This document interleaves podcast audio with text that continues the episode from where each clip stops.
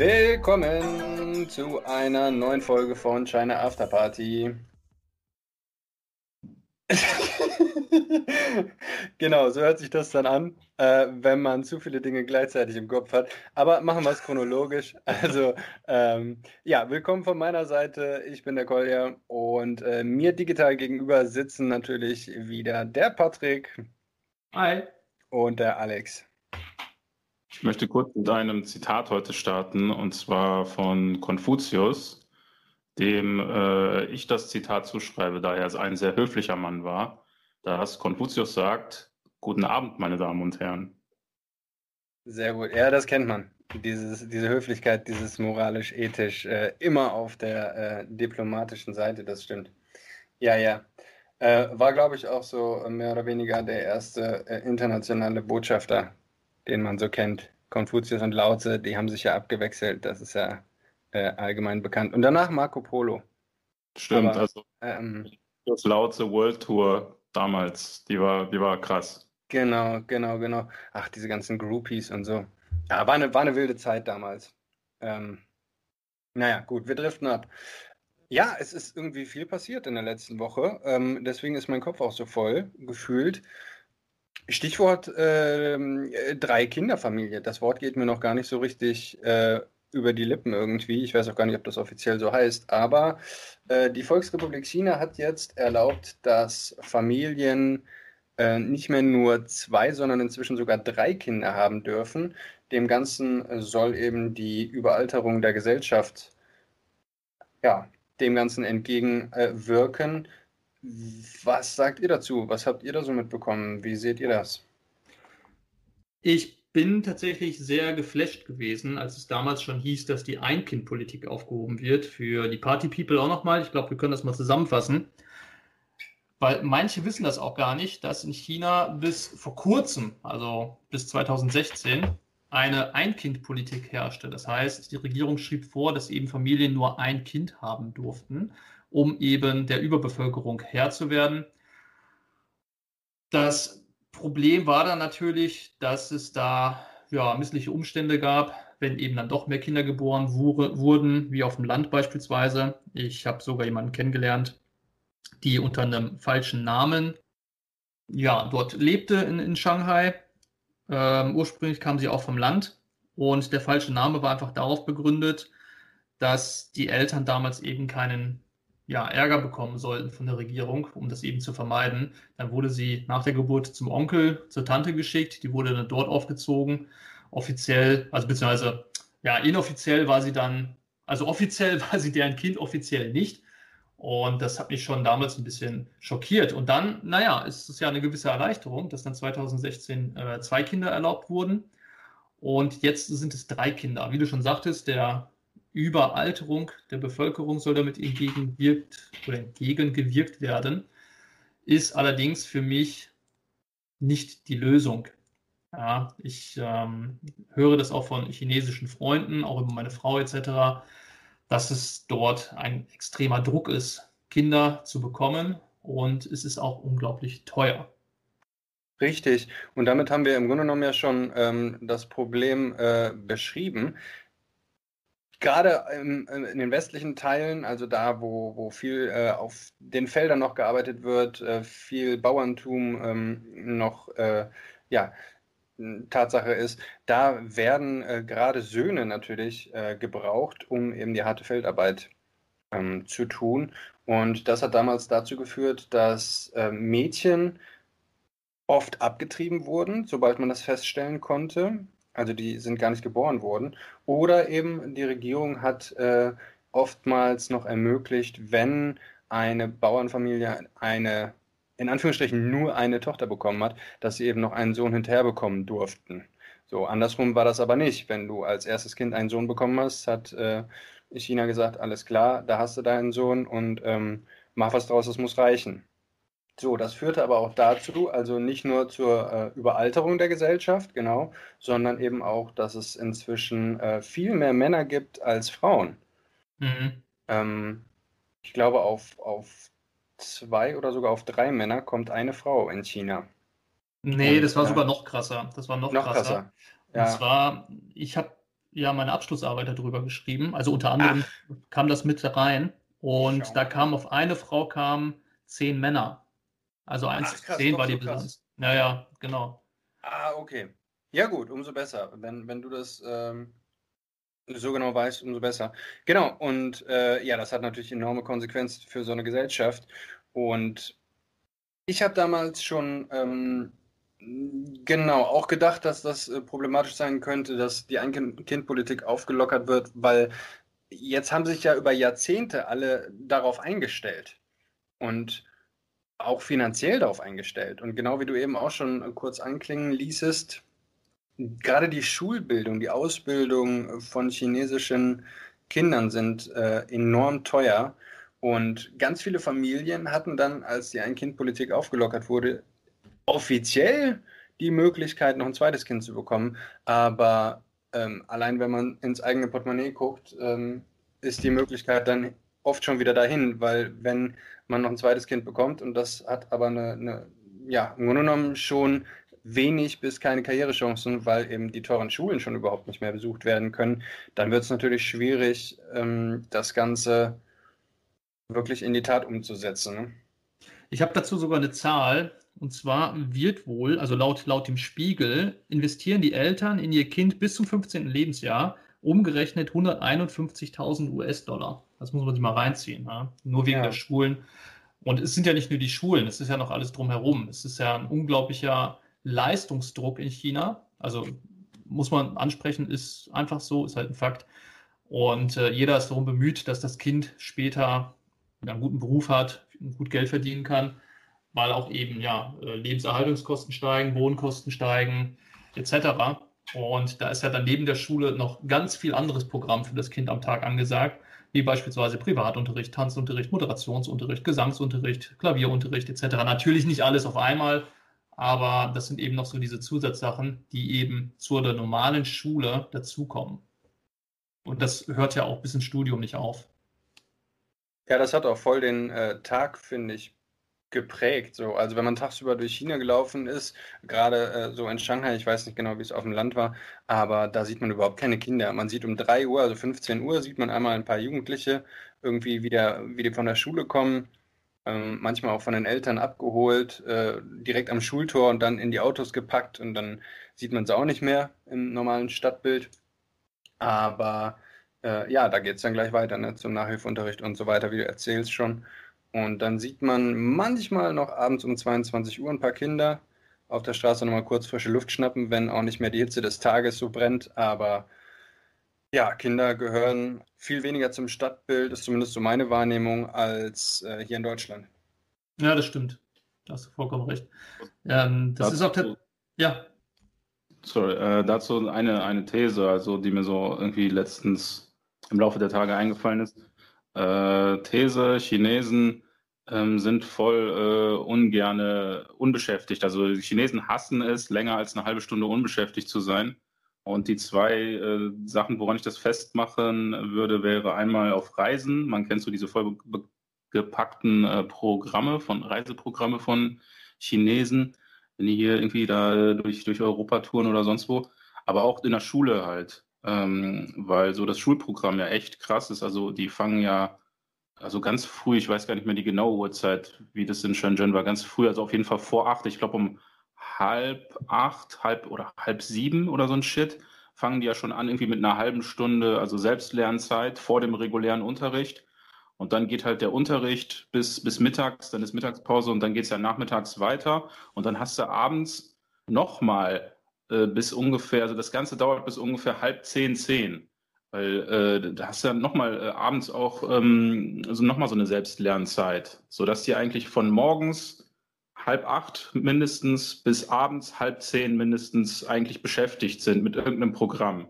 Das, dazwischen gibt es natürlich Pausen zum Essen und auch ein bisschen zum, zum so ein bisschen Sport machen mal zwischendurch, aber nie so, ich glaube gar nicht mal mehrere Stunden, also so maximal eine Stunde, glaube ich oder vielleicht, vielleicht anderthalb am, am Mittag so.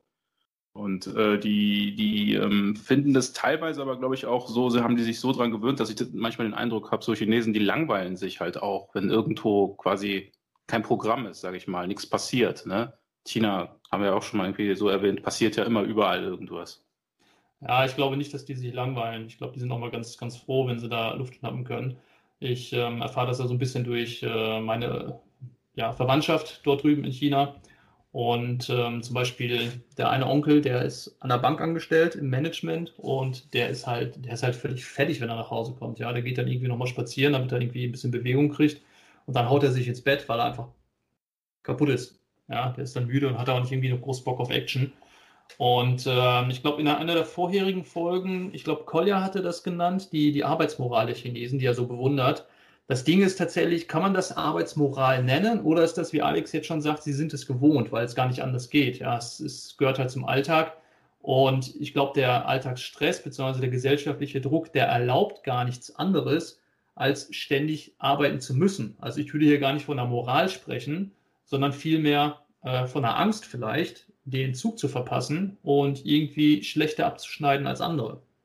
Kommt auch sehr auf den Job an. Ne? Also es gab äh, äh, viele, viele Leute, die ihren Job nicht besonders ernst genommen haben in China, äh, meine Erfahrung. Ich habe damals einen Blog gehabt, ähm, Shanghai Lights hieß der, und ähm, da hatte ich immer so Bilder, mh, hm, Sammlungen, kann man sagen. Und da hatte ich zum Beispiel auch eine Bildersammlung äh, schlafende ja. Leute.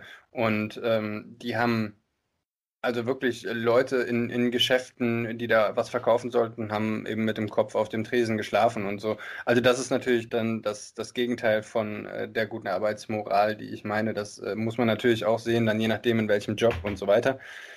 Aber ja, ich glaube schon, dass es eine gewisse, eine gewisse, ein gewisser Gewöhnungseffekt ist, der damit reinspielt.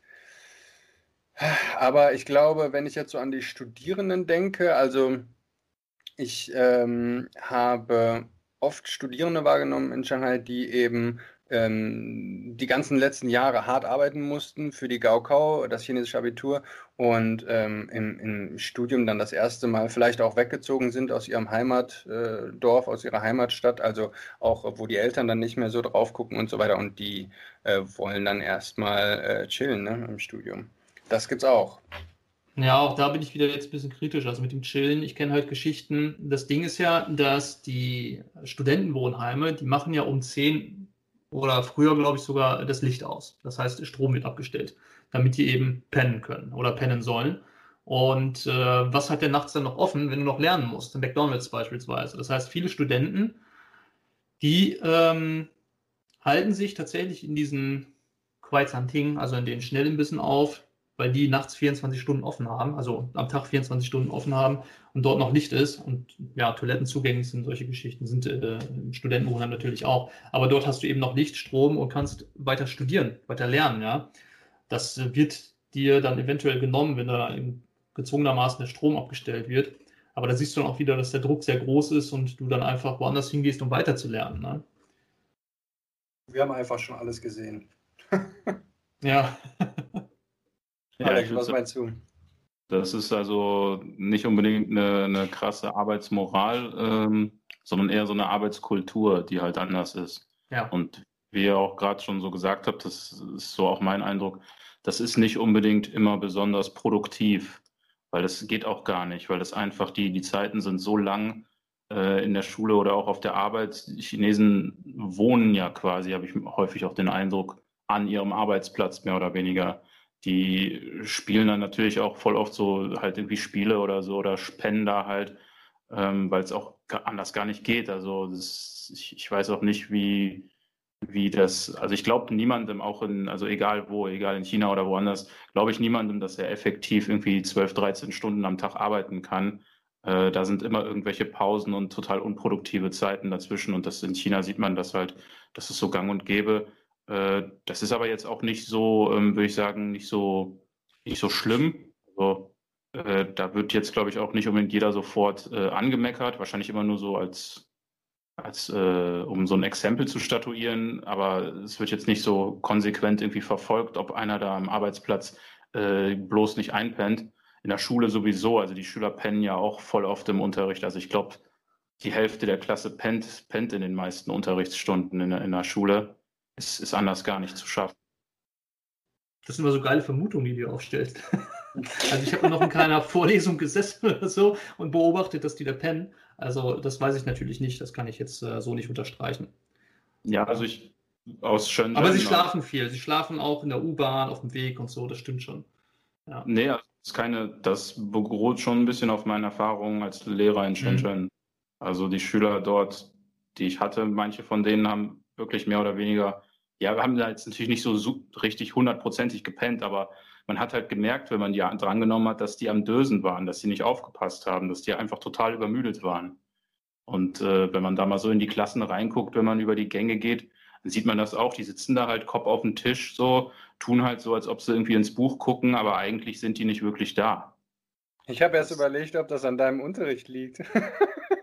Aber wenn du sagst, wenn du sagst das äh, ist auch in den anderen Klassen, in die du reingeguckt hast, na, dann wollen wir dir das mal glauben. Nein, aber äh, ist ja, meine guck Erfahrung mal, guck, auch. Mal bei uns in Deu guck, guck, mal bei uns in, in, den deutschen Unis mal in die Seele rein, wenn du dran vorbeiläufst. Dann sieht es auch nicht anders aus. ja, ja, ja, wenn, wenn die Leute dann da in der, in der Jura-Vorlesung irgendwie mit der Zeitung sitzen oder so, ne? Ähm, ja. Ja, nee, ich habe das auf Taiwan, habe ich das einmal äh, äh, wahrgenommen. Da habe ich im Unterricht gesessen und ähm, durfte mal zuschauen sozusagen. Und da äh, ist dann auch jemand eingeschlafen, ja. Und äh, der Lehrer hat dann auch äh, höflich, aber doch bestimmt gesagt, also hier wird nicht geschlafen. Und ähm, später hat sich die ähm, Studierende dann auch entschuldigt, hat gesagt, ja, es ist, wir haben gerade noch Projekte und so weiter und wie das dann eben so ist. Und ähm, gestern ist lang geworden und so. Und ja, Gut, kann, kann immer passieren, ne? So, ja, drei, drei Kinder jetzt. Jetzt haben wir die ganze Zeit über äh, zwei Kinder gesprochen, jetzt kommt noch eins dazu. Was meint ihr? Hat das einen großen Einfluss auf die nächsten Jahre, Jahrzehnte oder ähm, verläuft das so ein bisschen im Sande? Ja, also ich habe es gerade schon angedeutet gehabt. Ich glaube, das ist jetzt nicht die Lösung, um das Problem der, äh, des zu hohen Altersdurchschnitts in der Bevölkerung zu lösen. Da müssen andere Faktoren äh, ja, angeschoben werden. Und angeblich, also laut dem Spiegelartikel, den ich vor kurzem noch gelesen habe, hat die chinesische Regierung angeblich Senkungen der Ausbildungskosten angekündigt, als auch staatliche Unterstützung bei den Wohnkosten. Allerdings gibt es keinen Plan, also nicht, wie das ausschauen soll, und auch keinen Zeitplan.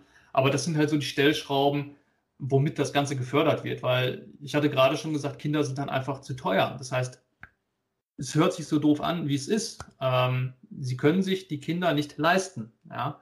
Das heißt, das ist dann einfach, das ganze Leben leidet darunter. Und äh, die Eltern haben in dem Sinne dann gar kein Leben mehr, weil sie wirklich nur ackern müssen ja? und in die Kinder investieren müssen. Und dann überlegt mal, wie das mit dreien ist, wenn es bei zweien schon schwierig wird.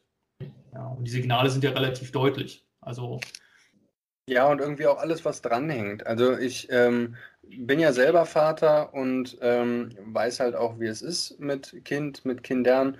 Und normalerweise ist es ja so, dass eben, äh, wenn, wenn drei Generationen zusammenleben, eben die Kinder, die Eltern und die Großeltern, dass die Eltern diejenigen sind, die schon wirklich viel arbeiten müssen in China. Das heißt, die Kinder sind tagsüber bei den Großeltern und die Großeltern, die eben in Rente sind, wir haben darüber gesprochen, sich auch äh, zum Teil in Parks aufhalten und so weiter und so fort.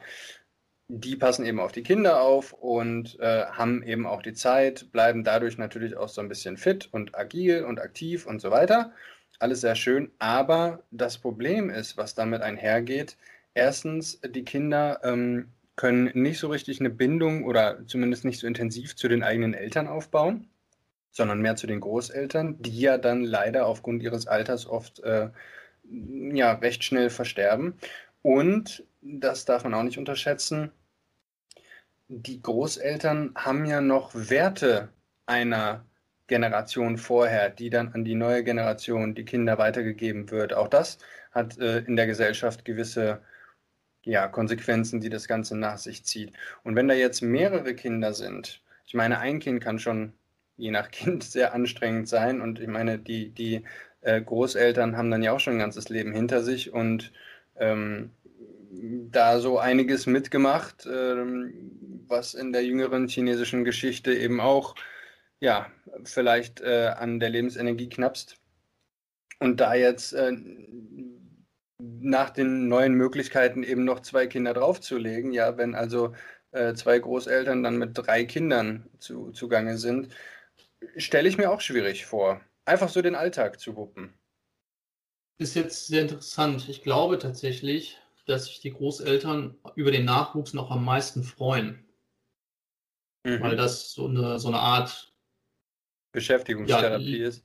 Ja, noch nicht mal Lebensfreude, glaube ich eher. Die freuen sich einfach darüber.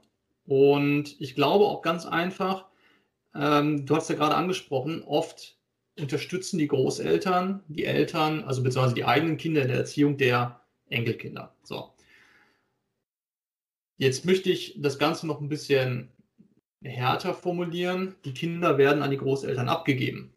Während die Eltern also arbeiten, kümmern sich die Großeltern größtenteils um die Erziehung. Das heißt, viel spielt damit oder fließt dann in die Erziehung der Kinder ein, hast du gerade auch schon gesagt. Und äh, dadurch eben, dass sie, dass die Kinder quasi immer an die Großeltern abgegeben werden, haben die, die jetzigen Großeltern quasi gar nicht so viel Erfahrung bei der Erziehung eigener Kinder. Das heißt, die holen das quasi nach, was sie bei den eigenen Kindern nicht bekommen haben. Wichtiger Verstehst Punkt. du, was ich meine? Stimmt, ja, ja auf jeden Fall. Genau. Und das merke ich jetzt zum Beispiel bei meinen Schwiegereltern so. Das war nämlich ähnlich. Das heißt, meine Frau ist bei ihrer Tante gewesen äh, in der Erziehung, beziehungsweise ja, bei der, bei, der, bei der Tante, bei den Großeltern größtenteils, während die Eltern dann arbeiten mussten.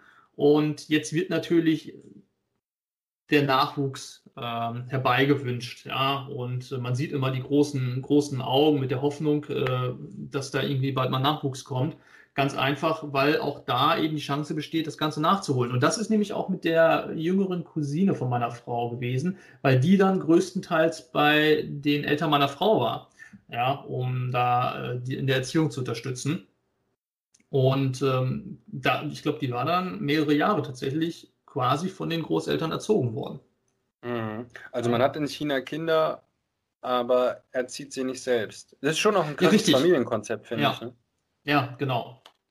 Ja, ich bin sehr gespannt, wie das weitergeht mit äh, ähm, den drei Kids, ob äh, wir da irgendwann in 10, 20 Jahren äh, in unserem Podcast mal drüber quatschen und ähm, dann schon erste Entwicklungen absehen können. Ich habe jetzt ja, aber noch was anderes. Ich hm. habe jetzt noch was anderes. Und zwar, wie gesagt, in der Woche ist ja äh, äh, echt viel passiert. Hongkong, Thema Hongkong. Was war denn da los?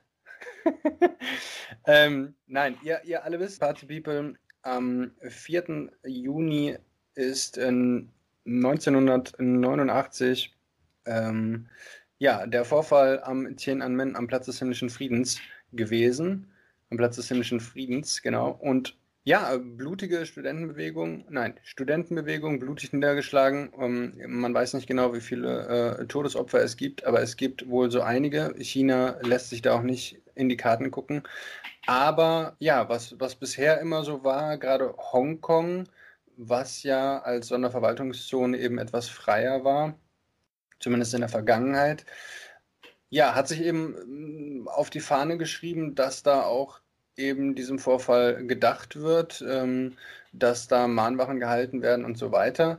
Und äh, das ist in diesem Jahr überhaupt nicht so gewesen, sondern äh, die Polizei in Hongkong hat sehr streng, sehr genau geguckt, äh, wer wo, wie, wann ähm, Kerzen anzündet, oder äh, sich auf gewissen Plätzen versammelt, um eben an diesen Vorfall ähm, zu denken und zurück, sich zurückzuerinnern und äh, ja, eben auch für sich oder in der Gruppe zu trauern. Ja, eben ein ganz, ganz anderes Stadtbild inzwischen ähm, für 4. Junis der Vergangenheit und äh, der 4. Juni in diesem Jahr. Leute haben dann ähm, als Alternative versucht, äh, ja, nicht nur versucht, sondern haben sich dann schwarze Kleidung angezogen als Zeichen der Trauer und dann ähm, entsprechende Lichter versucht äh, mit dem Handy oder äh, mit Taschenlampen oder ähm, sich Lampen um den Hals gehangen oder sowas, so als, als stillen Protest sozusagen. Aber äh, ja, das ist also eine große Veränderung im Stadtbild Hongkongs. Definitiv. Es gibt ja auch Stars und Sternchen in Hongkong äh, Popsänger, Filmschauspieler etc., die auch dem Ganzen gedenken wollten und sich dann wohl üblicherweise im Victoria Park dort treffen, versammeln. Ähm, das war dieses Jahr auch nicht möglich. Der war nämlich gesperrt. Genau. Und nach meinen Informationen war die Begründung tatsächlich äh, Corona. Ja. Aber da wurde dann auch schon angemerkt, witzigerweise wurde der Park dann aufgrund von Corona auch schon das zweite Mal an diesem Tag gesperrt. Das ist natürlich ein komischer Zufall. Und damit war das Ganze dann auch verhindert worden. Ich möchte hier nochmal ganz kurz auf, der, auf, den Vorfall selber eingehen, auf den Tiananmen, denn damit die People, Party People das nicht ganz falsch verstehen, was manchmal in den Medien, glaube ich, auch falsch kommuniziert wird, ist, dass das dass der Vorfall selber gar nicht wirklich am Tiananmen oder auf dem Tiananmen-Platz stattgefunden hat. Ich meine, da war eine riesige Protestbewegung von der Studenten etc. Ähm, Musiker waren dort und haben gespielt. Äh, war also ein riesiger Aufmarsch. Und ja, die Regierung hat da ja auch Soldaten und Panzer hingeschickt, aber die Vorfälle selbst, die sind ja tatsächlich drumherum geschehen, ja, in den Seitenstraßen und anderen Stadtvierteln. Das heißt, Richtig. auf dem Tiananmen-Platz ist gar nichts passiert. Ja, da wurden die Zelte nachher abgebrochen und da sind die Studenten dann wieder abmarschiert. Ja. Aber es heißt dann eben so, weil es eben aufgrund dieser Protestbewegung ähm, geschehen ist. Ja, das und ich glaube, ähm, klarstellen. Es, es, gibt auch viele historische Bilder, ähm, die dann äh, in der Nähe um den Platz des himmlischen Friedens ähm, ja, aufgenommen wurden, wie da eben die Panzer über, über ähm, die äh, Weite rollen und so weiter. Das ist ja ein riesiger Platz, wo eben auch viel Platz ist. Das heißt, da äh, kann man gut auch Fotos machen und so weiter. Also ich glaube, das ist auch ein Grund, warum da viele Bilder von existieren, weil, weil da eben die Weite so ein bisschen auch die Möglichkeit gibt, das, das Ganze einzufangen, während zwischen den vielen Häusern in den Gassen und so weiter, da, da wird auf Fotos nicht so deutlich, äh, was für eine große Sache das eigentlich ist. Vielleicht ist das auch ein Grund.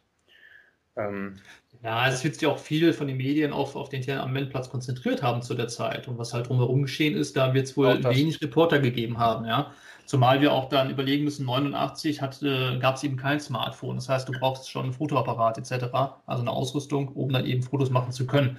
Da war auch digital nichts. Und dass da die Wahrscheinlichkeit ist, dass, dass direkt bei diesen Vorfällen in den Seitenstraßen, anderen Stadtvierteln dann auch Reporter sind, ist ja sehr gering gewesen. Ne? Das kommt ja auch noch dazu. Richtig. Ja, aber das war äh, definitiv was, was ich in den, in den ähm, Medien verfolgt habe, wo ich dachte, boah, also ich hätte äh, das nicht so krass eingeschätzt, äh, dass es in Hongkong jetzt so schnell schon so rund geht. Ich weiß nicht, wie ihr das einschätzt, aber ich hätte gedacht, also ähm, China versucht da äh, Hongkong und gerade die Hongkonger langsamer in diese Richtung zu erziehen, aber jetzt quasi von jetzt auf gleich äh, in, äh, aus den Vollen zu schöpfen und äh, da sofort die harte Kante zu fahren. Ich, ich glaube auch tatsächlich, dass Corona da der chinesischen Regierung äh, in die Hände oder in die Karten gespielt hat, mhm. ähm, weil mhm. es eben Versammlungen etc. gefährlicher wurden, also alleine aus gesundheitlichen Gründen und da weniger Protest äh, möglich war, als wahrscheinlich äh, gewesen wäre, wenn eben dieser Umstand nicht gewesen, gewesen wäre mit dem, mit dem, mit dem Virus. Und ähm, ja, ich vermute mal, dass man dann da einfach die Chance auch gepackt hat, um das Ganze ein bisschen schneller voranzutreiben, als es mit Protesten äh, möglich gewesen wäre. Und du meinst nächstes Jahr. Weil dann hätte es wahrscheinlich größere Ausschreitungen gegeben, etc.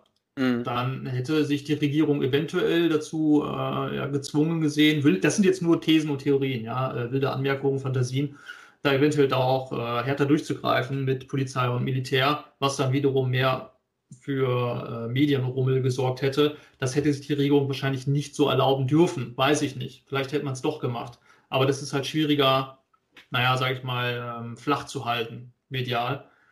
Und äh, ja, es gibt da schon ein paar Geschichten, wo eben hart durchgegriffen wird. Und äh, auch, auch über die Medien, Radiosender etc. Ähm, es gibt Geschichten, also wie gesagt, Geschichten, es sind jetzt keine Fakten, dass ähm, zum Beispiel diverse Radiosender zu bestimmten Uhrzeiten nur in Putonghua senden dürfen, also in der in Mandarin, im Hochchinesisch und gar nicht im Kantonesisch, dass so nach und nach ähm, ja, das Festland seinen Einfluss quasi verstärken kann und auch in Büchereien. Also es sind ja unglaublich viele Verleger und Buchdrucker verhaftet worden, die ja sehr wahrscheinlich auch ähm, regierungskritische Werke mit unterstützt haben. Aber auch da wird beispielsweise ähm, jetzt wesentlich mehr dann geguckt, dass äh, in Kurzzeichen beispielsweise gedruckt wird und publiziert wird. Also wie gesagt, das sind Geschichten, die man mal über die Medien aufgenommen hat, wie es dort aktuell ausschaut. Ja. Ja, ganz kurz nochmal, äh, Kantonesisch ähm, eben von der Provinz Kanton abgeleitet, ähm, wo eben auch Hongkong liegt, äh, Shenzhen. Ich weiß nicht, ist Kantonesisch in der ganzen Provinz gesprochen oder bezieht sich das wirklich vor allem so auf, auf Hongkong und nähere Umgebung? Nee, auch, auch nähere Umgebung. Also es das heißt ja auch äh, Guangdong Hua, also Guangdong ja. ist ja quasi die Kanton-Provinz, aber auch dann halt so ein bisschen drüber hinaus noch, ja. Ja, und ähm, genau, äh, Langzeichen, Kurzzeichen hatten wir in unserer Kalligrafie-Folge sozusagen schon drüber gesprochen. Eben Langzeichen ja. in Hongkong und Kurzzeichen in der, in der Volksrepublik. Ja, wow. Ähm, ja, hab, habt ihr sonst noch irgendwas äh, wahrgenommen? Also ich finde, das sind ja schon zwei Riesendinger, die wir da irgendwie hatten äh, in den letzten Tagen. Und äh, ja, beides wird uns, glaube ich, noch länger beschäftigen. Ja, ich kann da nochmal reingrätschen und vielleicht eine Ergänzung zur letzten Folge geben. Und zwar Grätsch. hatten wir uns, Grätsch, Blutgrätsche, uns gefragt, ähm, wie es aktuell mit der amerikanischen Regierung ausschaut, welchen China-Kurs die jetzt unter Biden fahren. Und witzigerweise kam jetzt in der letzten Woche eine News übers Radio, dass ähm, sich da wieder was getan hat und im Endeffekt keine Veränderung gemacht werden. Also man wird nicht zurückrudern, was Trump da angestoßen hat. Ganz im Gegenteil, man hat jetzt irgendwie 60 weitere chinesische Firmen auf die sogenannte schwarze Liste gesetzt, mit denen eben amerikanische Unternehmen keine Geschäfte mehr machen dürfen, also keine Kooperation, weil denen Verbindung zum Militär untersagt wird, also zum chinesischen Militär. Das heißt also dann auch Spionage, Gefahr besteht und solche Geschichten, wie beispielsweise bei Huawei. Jeder kannte es, das war ganz groß in den Medien. Und äh, ja, das sind jetzt 60 weitere. Genauso wie auch äh, Xiaomi vor, ja, ich glaube am letzten Amtstag von Trump. Die hat Trump dann ja auch nochmal rausgeworfen.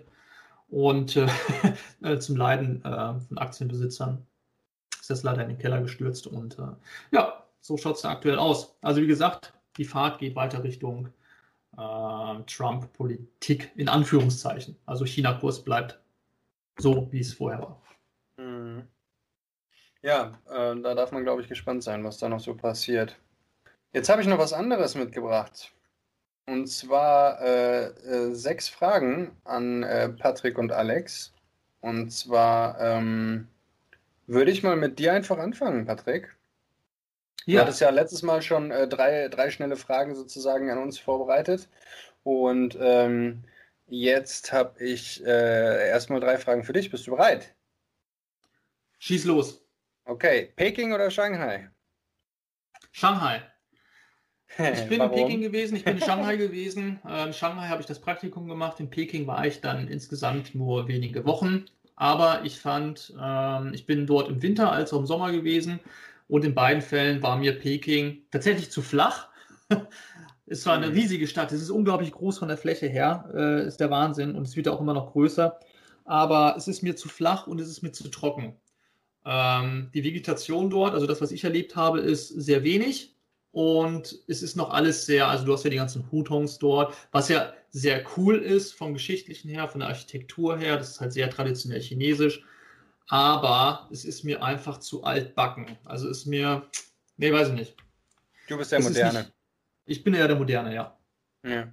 Ja, ist äh, auch mein Gefühl. Ähm, genau, ich war auch mehrmals in Peking. Ähm, ja, ich habe das Gefühl, Peking ist irgendwie mit seiner gigantisch langen Geschichte, ist ja ewig äh, und drei Tage Hauptstadt gewesen, auch mehrmals in China und äh, Kaiserstadt und so weiter und so fort. Also von daher, Peking hat wirklich eine schöne, lange, äh, reiche Historie.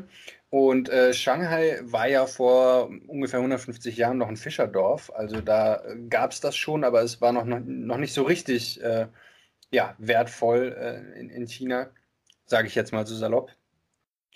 Ja. Und ähm, ja, dementsprechend ist Shanghai natürlich auch äh, wirklich ein Zeichen der Moderne, der Internationalität, ja.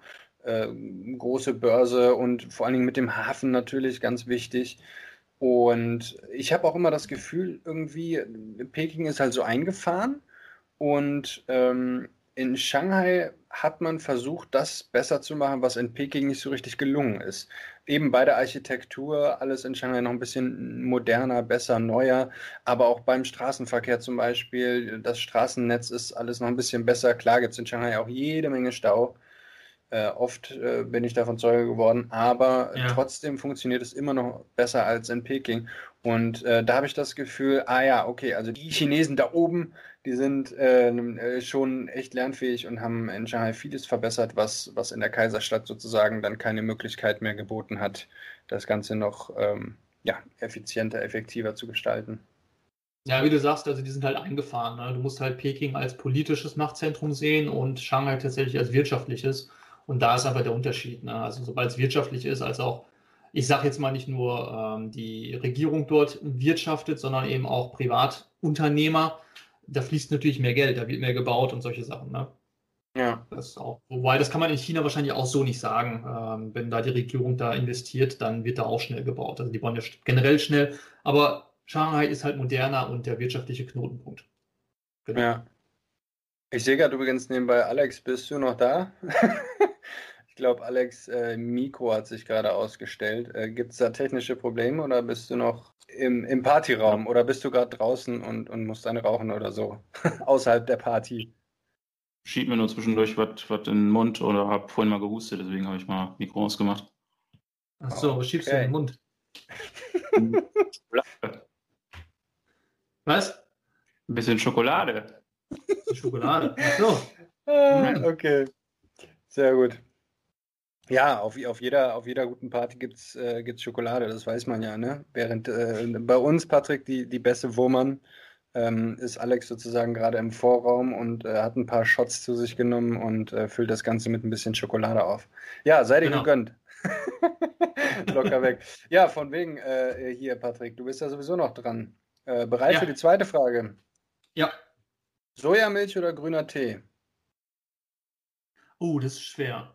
Oh, das ist schwer. Also wir müssen ja erstmal sagen, grüner Tee, wenn wir hier von chinesischem grünen Tee sprechen, da gibt es ja echt leckeren Tee. Also das ist hier, in China trinkt man, in China trinkt man Tee ja nicht aus Teebeuteln, sondern der wird richtig schön frisch aufgebrüht, also die Teeblätter und die sind auch immer noch mit im, im Teeglas mit drin. Ja? Also es gibt ja einmal den Teepot, sage ich mal, wo du dann die Blätter aufbrühst und dann immer so noch wegschieben musst, wenn du deinen Tee trinkst, sonst hast du die zwischen den Zähnen. Oder es gibt dann eben ja, die etwas ähm, aufwendigere Variante, wo das Ganze dann, ich glaube, zwei, dreimal hin und her gegossen wird und dann ohne Blätter in so ein, ich weiß nicht, ein Zentiliter Becherchen äh, gekippt wird und dann wird er weggeschlürft. Dann bin ich bei dem Tee. Von dem kann ich mehr trinken. Und dazu gibt es auch eine lustige Anekdote. Pass auf. Mhm. Und zwar das erste Mal, als ich in China war, also äh, nicht, äh, als ich meine Schwiegereltern kennengelernt habe, da sind wir in, ich glaube, Xianyang heißt die Stadt. Und da hat mein Schwiegervater seinen Lieblingsteeladen. Und dann ist er mit mir dorthin, um Tee zu kaufen. Das hat insgesamt zwei Stunden gedauert. Wir haben da nämlich äh, gesessen, uns mit der äh, Besitzerin dann da unterhalten über den Tee. Und wenn du da in China Tee kaufen gehst, ist es so, dass der dir erstmal frisch kredenzt wird und du den dann kosten darfst. Richtig, so, ich hatte, ja, genau, genau. Ihr kennt das vielleicht. Das Ergebnis war, dass ich am Ende richtig hart aufs Klo musste, weil die Blase kurz vorm Bersten war. Wir haben so viel Tee getrunken und du kannst das auch schlecht nachhalten, weil du zwischendurch immer diesen 1 Zentiliter Dings hast, der auch jedes Mal nachgeschenkt wird oder aufgefüllt wird. Und das war so meine erste Erfahrung mit, äh, wie kaufe ich in China Tee. mhm, mh. Genau. Also, grüner Tee. Ja, man ist voll aktiviert, ne, wegen dem Tein im, im grünen Tee und muss ja. aber gleichzeitig aufs Klo, weil man immer so viel trinkt und dann will man aber höflich sein und dann muss man ja noch Chinesisch sprechen und dann ist man äh, beeindruckt von den ganzen Teebergen, die da rumstehen und ja, ja, ich war immer völlig überfordert beim, äh, ja. beim, beim Tee kaufen und kosten und so. Aber ja, ähm, genau, also wunderschön eingerichtete Teehäuser dann oder, oder so, so ja, Teehäuser sind es ja nicht. Oh, da müssen wir auch nochmal drüber sprechen. Ah, ja, ich sehe schon. The äh, Thema, Thema T, T-Thema müssen wir nochmal noch aufgreifen.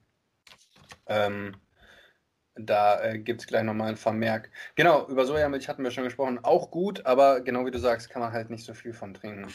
Das stimmt. Ja. Dann äh, habe ich jetzt noch eine letzte Frage an dich. Äh, wie gesagt, äh, Tee wärmen wir dann irgendwann nochmal auf.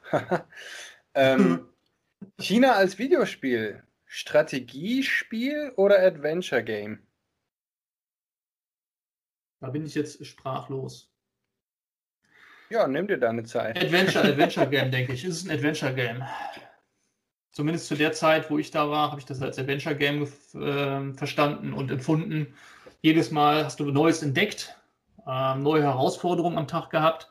Du hast ja selber gesagt beim letzten Mal, also auch sprachlich, ab und zu gibt es so diese China, Bad China Days, wo du einfach denkst, boah, meine Fresse, was mache ich hier? Weil entweder verstehen sie mich nicht oder keine Ahnung warum. Mhm. Und alleine diese ganzen NPCs, also Non-Playable Characters, die du am, äh, am Tag yeah. triffst und mit denen du dann kommunizieren kannst, interagieren kannst, sind, schon, sind schon sehr viele. Also von daher Adventure Game, ja. Ja, also meine Idee war ja auch ähm, Strategiespiel sozusagen, wirklich, man muss planen, man muss überlegen, man muss denken, ähm, eben wirklich sich seine eigene Taktik oder Strategie überlegen. Und Adventure Game wirklich, man muss äh, praktisch reingeworfen werden und dann improvisieren und irgendwie das Beste daraus machen. Ähm, so bin ich auf die Frage gekommen. Ich würde auch sagen, also es, es gibt viele Tage, da muss man einfach sozusagen sich fertig machen morgens und dann rausgehen, sich ins Leben stürzen und dann ähm, ja. Abends irgendwann völlig fertig wieder zu Hause ankommen, aber doch glücklich, weil man wieder jede Menge erlebt hat und ähm, ja, einfach genau. das Leben leben. Ne? Alex, was macht die Schoki? Was? So, Was macht die Schoki? Ich habe hier noch drei Fragen für dich. ja, sag, sag an. Sag an. Okay. Ähm, äh, das erste gleich ein bisschen chinesisch. Mian heiße Fan. Fan heiße Mian. Also Nudeln oder Reis, Reis oder Nudeln? Reis. Reis. nein, nein, nein. Ich bin, ich bin der Mien-Vertreter. Ah ja. Ja, du bist ja auch der, der Miense-Vertreter. Das wäre jetzt, äh, auch wenn es ah, eine völlig andere Vokabel ist, ist, ja, und ganz anders aussieht, aber äh, Mien ist Mien, von daher. Ähm, genau. Logisch. Ja, das war nämlich irgendwie, als ich auf Taiwan war, ähm, das ist ein Zitat tatsächlich von, von äh, einer guten Freundin, äh, Jiang Reihan. Shoutout an dieser Stelle.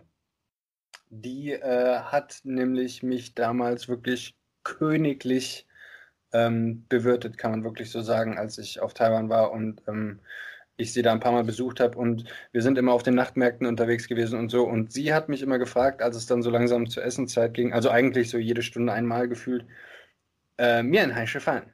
Also möchtest du Nudeln essen oder Reis? Und dann gibt es eben immer noch irgendwie was dabei. Fleisch und Gemüse und so weiter und so fort.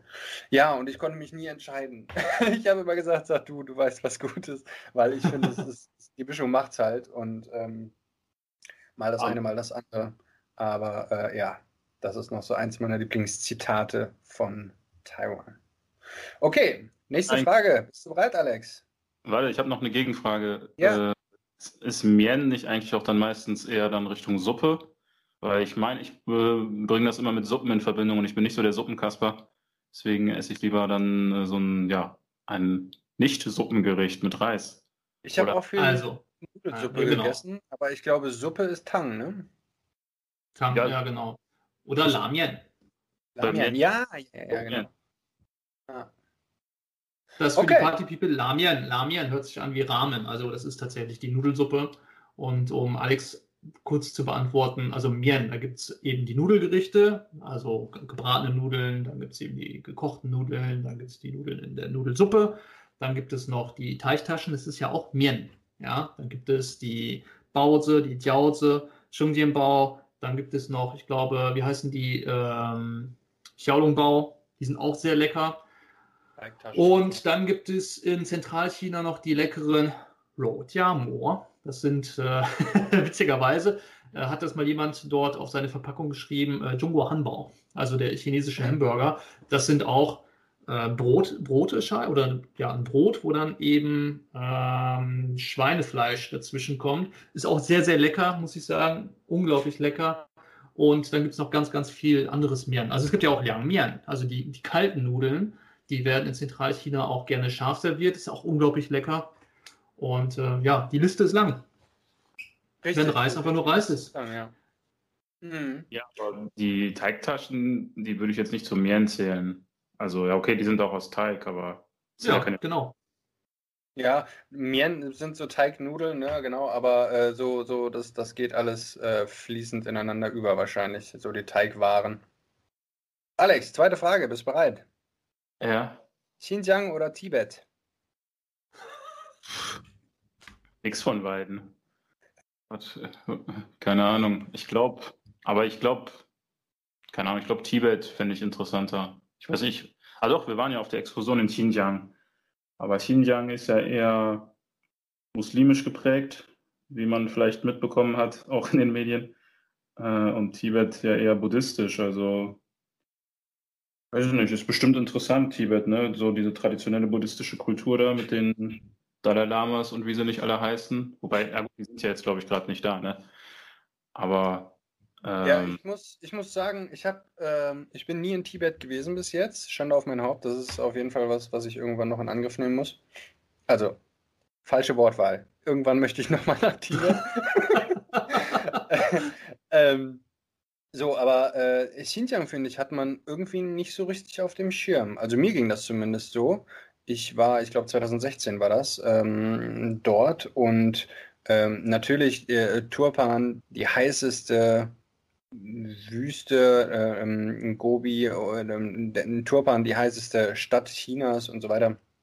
Also ähm, auch, auch enorm viele Ausgrabungsstätten äh, da in der Ecke und so, weil das alles durch die Hitze enorm gut konserviert wurde und so. Also äh, historisch, äh, kulturell gesehen total spannend auch natürlich dann, dann die Nähe ähm, eben zu Pakistan, äh, Afghanistan, Irak, das, das kommt da ja alles so in die Richtung und äh, die ganzen Turkvölker und so. Dann aber schon auch aus dem Norden noch so ein bisschen russische Einflüsse vielleicht, ja, wenn man auch weiter Richtung, Richtung Mongolei geht dann. Und äh, also, also kulturell auch total interessant, ja, die ganzen Basare und so weiter. Also ähm, finde ich, wird auch total unterschätzt. Während finde ich vor, vor einigen, finde ich, finde ich, finde ich, ich sage es noch ein paar Mal, Jahren und Jahrzehnten vor allem Tibet irgendwie so im Fokus war bei uns in Deutschland, hatte ich so das Gefühl. Also ja, Tibet einfach jede Menge Aufmerksamkeit bekommen und der, der chinesische Nordwesten ist da so ein bisschen untergegangen. Ja gut, das war ja politisch einfach begründet, ja. absolut, ja, absolut. Jetzt inzwischen ist Xinjiang. Ja. ja. Genau, richtig, ja. Äh, für die Party People, es gibt einen Dalai Lama, nicht mehrere. Und der aktuell, der lebt halt im Exil. Und ähm, da war das Ding einfach gewesen, dass äh, Angela Merkel, unsere Bundeskanzlerin, den ab und zu mal empfangen hat.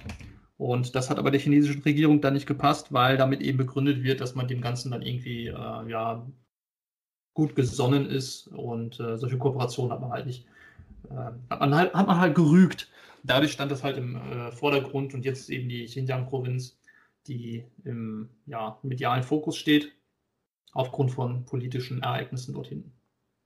Ja, wobei ich glaube, Tibet ist ja auch so halt äh, sexier wegen dem Buddhismus. Das ist ja so für Hippies und so aus dem Westen auch interessant. Und Xinjiang dessen weniger, ne? Seiden, ja, ich weiß nicht, ob es gibt gerade, ich glaube, es gibt noch keinen so richtigen Moslem, muslimischen Social Media Trend, aber so mit Buddhismus hat man das ja immer mal wieder zwischendurch. Ne? Ich glaube, daran liegt es auch, dass so Tibet halt eher als, als Tourismusziel äh, von, von Westlern im Fokus steht, stand äh, und Xinjiang weniger. Xinjiang ist ein wichtiger Punkt, ja. Also ich mhm. glaube, äh, Buddhismus ist auf jeden Fall leichter als, als friedliche Lebensphilosophie zu verkaufen als der Islam. Wobei auch das natürlich äh, ganz, ganz schwierig ist. Also ich glaube, der Islam wird ganz oft falsch ausgelegt. Aber dafür kenne ich mich einfach mit dem Islam auch nicht gut genug aus, um hier jetzt irgendwelche äh, qualitativ gewichtigen Aussagen zu treffen. Ja, das stimmt. Ich will, können wir auch gleich vielleicht dann mal eben hier den, äh, die, mit, die These so ein bisschen auch einschränken, dass der Buddhismus ja ach so friedlich ist und äh, vielleicht auch äh, dem, vielleicht äh, der, der, der VR China einen Gefallen tun und den Dalai Lama mal von seinem hohen Ross runterholen, weil soweit ich weiß, ich kenne mich nicht im Detail aus, aber früher gab es da ja auch äh, wohl gewaltsame Auseinandersetzungen zwischen Tibetern und Chinesen, die einfach also kriegerisch waren und ähm, irgendwann, äh, weiß nicht, hat sich anscheinend herausgestellt, dass die Chinesen, keine Ahnung, vielleicht besser ausgerüstet waren oder in der Überzahl waren, was weiß ich. Auf jeden Fall ging das, glaube ich, erst dann los, dass der Dalai Lama auf World Tour ging und äh, seine seinen ach so pazifistischen Buddhismus verbreitet hat, während das am Anfang schon auch mal mit Gewalt versucht wurde. Also da, da ja, aber das ist das Thema Religion. Da tut sich keiner irgendwie, äh, da steht ja. sich keine Religion irgendwas nach. Ja, auch das Christentum, Kreuzritter und solche Geschichten, da hat jeder Dreck am Stecken. Ne? Genau, genau. Ja, ja, also das ist so wie, das ist dann, der Dalai Lama hat einfach eine gute Marketingkampagne ge, gefahren. Hm. Aber am Ende sind es alles Menschen und ja, da, genau, da, da tut sich da eigentlich niemand viel. Ja. Das ist eine super Überleitung. Das ist eine super Überleitung zu meiner letzten äh, Frage für heute. Und zwar, Alex, bist du bereit? Ja, aber ich will noch einmal kurz zu Xinjiang sagen. Also, weil ja, erzähl. Auf der ersten Exkursion, wo wir das erste Mal, wo ich das erste Mal auch in China war, waren wir auch in Xinjiang, auch in, in Tourfahren kurz, irgendwie zwei Tage und in, in, ich weiß gar nicht. Ja gut, das gehört noch zu Gansu, ne? Kurz davor, also äh, Donghuang. Aber ich finde, also wenn man in Xinjiang ist, und das fand ich eigentlich so ein bisschen doof, weil ich war zum ersten Mal in China und ich wollte wirklich nach, in Anführungsstrichen, China, wie man sich das vorstellt. In Xinjiang hatte ich gar nicht mehr das Gefühl, in China zu sein. Das ist ja so, so ganz anders, so wüst. Das ist halt wirklich so wie, was weiß ich, so ein wüsten, äh, arabisch, keine Ahnung, zentralasiatisch geprägtes äh, Gebiet. Und ähm, ja, deswegen äh, fände ich halt, und also da interessiere ich mich persönlich halt nicht so für, deswegen fände ich dann auch Tibet interessanter, weil es mehr, glaube ich, so diesen, diesen ostasiatischen Vibe noch hat, vermute ich. Als, ja, bei mir auch. Mhm. Weil, ist, ist, das äh, Thema Himalaya für euch ein Thema? Wie willst du da draufklettern oder was? Ja, wäre das was für euch? Also ich finde Himalaya, das ist so auch so völlig idealisierter Riesenberg, viel Schnee, äh, ganz toll, Riesenecho, wenn man da so reinbrüllt. So, irgendwie, das ist so das, was, was finde ich immer so PR-mäßig verkauft wird. Die letzte Nachricht, die ich vom Himalaya bekommen habe, ist äh, irgendwie so über Nepal, also dass so viele Himalaya-Touristen im Moment sind wie nie vorher und dass das voll das Problem ist, gerade mit Corona, weil da wohl äh, nicht gut geimpft wird und äh, ja, eben viele Touris sind, mehr als je zuvor und dass das gerade voll schwierig ist. Also das ist halt das andere Himalaya-Bild, was man dann bekommt. Ne? Würde ich, würde ich nicht.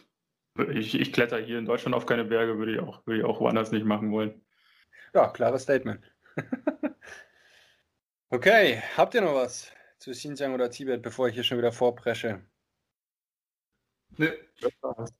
Ich gucke so ein bisschen auf die Uhr, aber eine Frage schaffen wir, glaube ich, noch. Alex, Roundhouse Kick oder 5 Punkte Pressur Herz Explosionstechnik? Roundhouse Kick. Sehr schön. Was, was, auch in der echten Welt funktioniert, aber trotzdem geil ist. Roundhouse Kick kommt, äh, kommt glaube ich, einfach von Chuck Norris. Ne? Und ähm, die 5 Punkte Explosionstechnik kommt ja von Quentin Tarantinos Klassiker Kill Bill. Ja, Roundhouse okay. Kick, bester Kick. Ich glaube, mehr muss man dazu auch nicht sagen. Ne? Oder? Habt ihr noch irgendwas? Äh, ihr seid die Fachmänner, wenn es um, um Kampfsport und sowas geht. Also der Roundhouse Kick wurde bekannt durch Chuck Norris, ja. Durch die Chuck Norris Witze, aber er kommt nicht von Chuck Norris. Ah, und er ist wer, auch nicht spektakulär. Wer also, hat den erfunden? Boah, wahrscheinlich die Chinesen, ne? Oder keine Ahnung, wer den ersten Halbkreis-Fußtritt erfunden hat. Weil mehr ist es nicht. Echt? Was sagst du? Konfuzius vielleicht. Konfuzius? ja. Okay. Genau. Ja, guck mal an. Da wird mal gerade so ein Roundhouse-Kick irgendwie so völlig de. Wie sagt man? Ent. Illusioniert. Zaubert. Vielen des, Dank. Des, Desillusioniert. Entzaubert. Ja, ja, genau. ja, ja, sehr gut, sehr gut. Ah, Mensch, sehr schön. Ja, wir schnacken schon wieder eine ganze Menge. Äh, in, in, in, aber es, es, hört auch nicht auf. Die Themen werden immer mehr. Und ähm, ja, ich würde sagen, dann lassen wir es für heute dabei. B, lassen wir es für heute dabei. Sei denn, ihr habt da irgendwas, was ihr heute loswerden wollt. Äh, dann dürft ihr jetzt dazwischen schreien. Ansonsten ähm, würde ich sagen, ja, hat wieder Spaß gemacht. Wir sehen uns nächste Woche wieder an dieser Stelle und ähm, ja, auf bald. Macht das Beste draus. Ciao. Bye, bye. Ciao, ciao. Gute Nacht.